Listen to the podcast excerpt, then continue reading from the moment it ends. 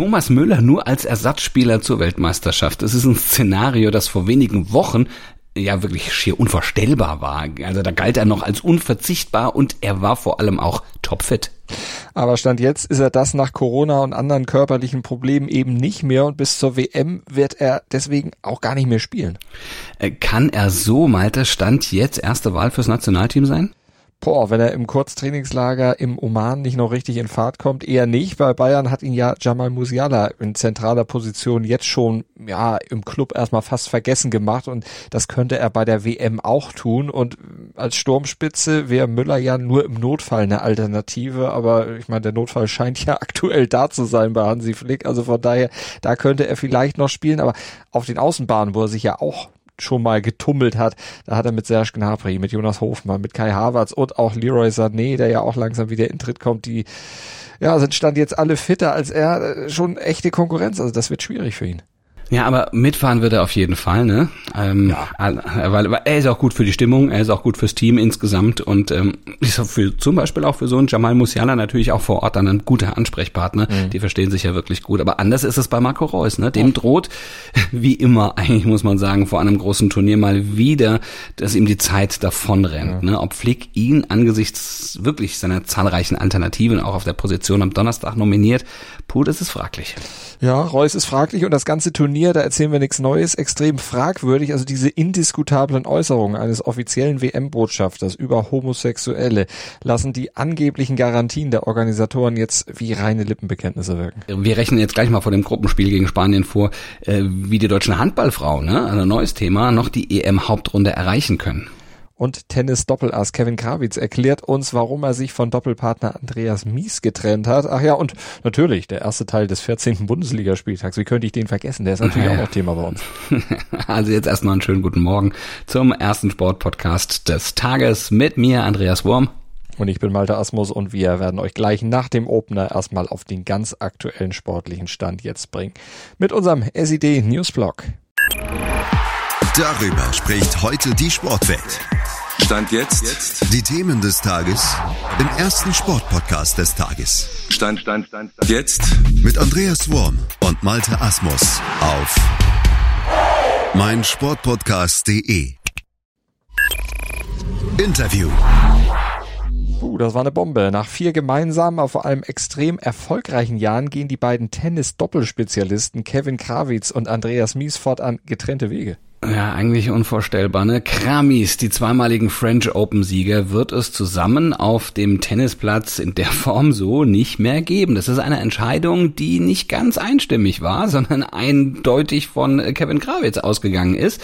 Sie war schwer, hat er dem Sportinformationsdienst im Interview erzählt. Erstmal ist es, ist es ähm, vom menschlichen Aspekt extrem schwierig, weil wir wissen, was wir, was wir erreicht haben. Wir wissen, unsere, unser Traum quasi in Erfüllung gegangen ist mit den, mit den zwei Titeln. Also die Entscheidung war sehr, sehr schwierig gewesen. Aber warum hat er diese Entscheidung getroffen? Ja, also wie gesagt, nach vier Jahren, es war, war, waren mega Jahre. Also alle vier Jahre waren, waren richtig cool und, und ähm, ja, ich hatte einfach das Gefühl, okay, vielleicht ähm, äh, bräuchte ich nochmal einen neuen Impuls. Ja, neuer Impuls, neuer Partner. Und zwar auch keinen schlechten. Sein Davis Cup Partner, Tim Pütz nämlich, der ist fortan an der Seite bei ihm auf dem Platz. Wie hat Andy Mies denn darauf reagiert?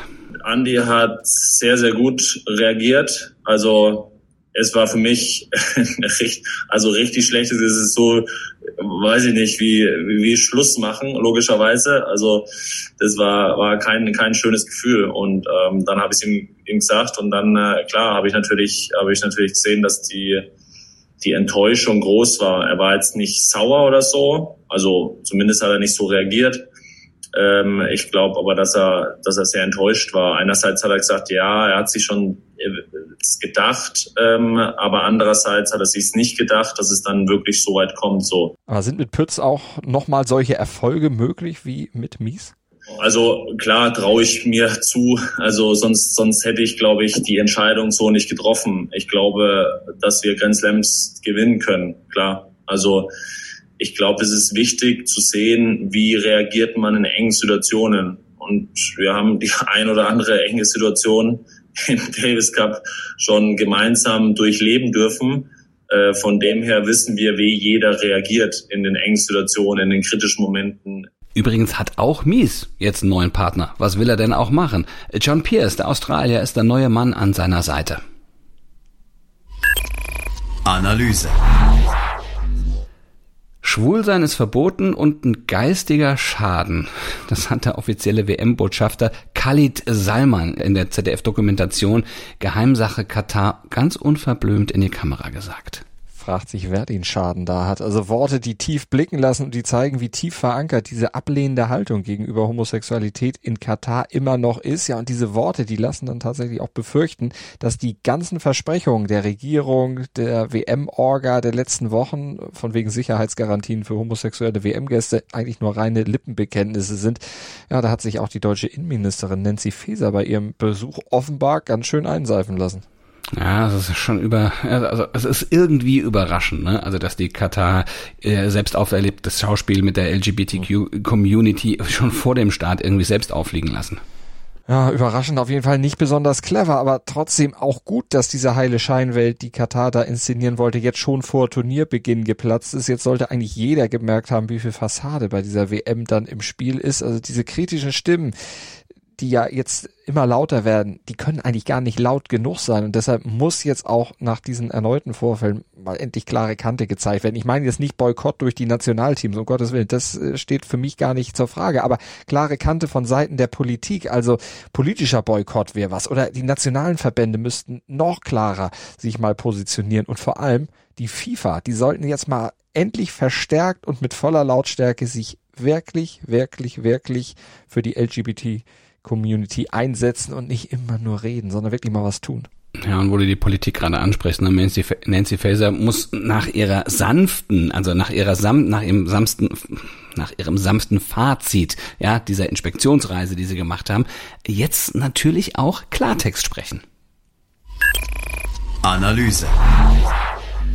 Uiuiui, verlieren verboten. Das ist die strikte Anweisung an Deutschlands Handballfrauen. Heute Abend im Vorrundenfinale der Europameisterschaft gegen Spanien. Das ist ein echtes Endspiel um den Einzug in die Hauptrunde. Deutschland hatte Polen geschlagen und dann gegen Mazedonien verloren. Gegen die Spanierinnen brauchen sie nun mindestens einen Punkt, um aus eigener Kraft weiterzukommen. Holen sie den nicht, ja, da droht das zweite deutsche Vorrunden aus bei einer Frauen-EM. Das erste hatte es 2010 gegeben. Ja, aber selbst wenn die deutschen Frauen verlieren sollten, was ja auch nicht unmöglich ist. Spanien ist immerhin WM-Vierter, auch wenn sie bisher noch ohne Sieg sind. Auch eine Niederlage, also müsste noch nicht wirklich das Aus bedeuten. Nee, stimmt, aber dann muss gerechnet werden. Gucken wir mal uns eine mögliche Konstellation an. Zum Beispiel verliert das deutsche Team gegen Spanien und verliert Polen parallel dazu gegen Montenegro, was übrigens auch nicht komplett unwahrscheinlich ist. Dann hätten Deutschland, Polen und Spanien allesamt zwei zu vier Punkte. Ja, und dann käme es am Ende aufs Torverhältnis an. Also bringen wir es nochmal auf den Punkt.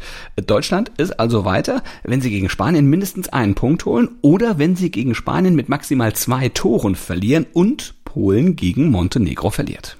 Und sie wären auch weiter, wenn sie gegen Spanien mit drei Toren verlieren und dabei mindestens 21 eigene Tore werfen und Polen gegen Montenegro verliert. Oder wenn sie mit 20 zu 23 gegen Spanien verlieren und Polen gegen Montenegro verliert und das deutsche Team ein besseres Gesamttorverhältnis aufweist als Polen. Okay. Also, Blickst du noch durch? Weißt du, weißt du was? Gewinnt einfach, ihr Lieben. Revanchiert ja. euch für die krachende WM-Niederlage letztes Jahr und kein Mensch muss rechnen. Dann werden, glaube ich, alle Beteiligten am glücklichsten. Ja, ich auf jeden Fall. Das bringt der Sporttag. Stand jetzt. Also 20.30 Uhr, da geht das Spiel los. Da spielen die deutschen Handballfrauen gegen Spanien und dann wird danach hoffentlich nicht mehr gerechnet werden müssen. Allerdings, ja. Außerdem findet der 14. Spieltag der Bundesliga den Abschluss. Um 20.30 Uhr trifft RB Leipzig auf den äh, Zweitplatzierten, auf den Sportclub Freiburg. Spitzenspiel. Parallel dazu spielt Union Berlin gegen den FC Augsburg für manche auch ein Spitzenspiel, naja gut. Und Eintracht Frankfurt trifft auf die TSG 1899 Hoffenheim. Sie alle wollen den Anschluss an die Spitze selbstredend halten. Und im frühen Abendspiel um 18.30 Uhr, da trifft Bayer Leverkusen auf den ersten FC Köln. Derby-Zeit. Derby, Uiuiui. Ja. ja, und Leverkusen will nach dem deutlichen Sieg gegen Union ja, nochmal nachlegen und nicht äh, dass da noch einer auf die Idee kommt, dass das nur eine Eintagsfliege war. Die wollen jetzt natürlich die Trendwende endlich geschafft haben.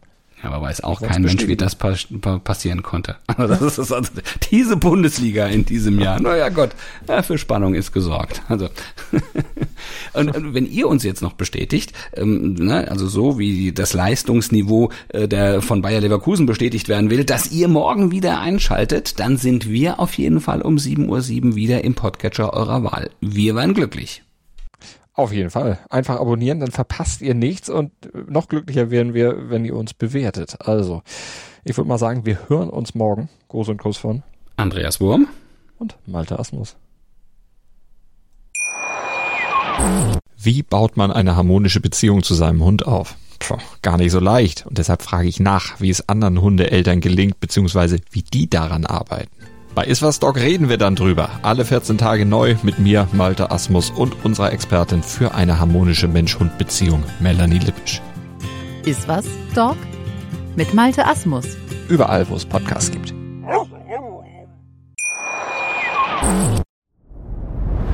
Dir hat dieser Podcast gefallen? Dann klicke jetzt auf Abonnieren und empfehle ihn weiter. Bleib immer auf dem Laufenden und folge uns bei Twitter, Instagram und Facebook. Mehr Podcasts aus der weiten Welt des Sports findest du auf meinsportpodcast.de.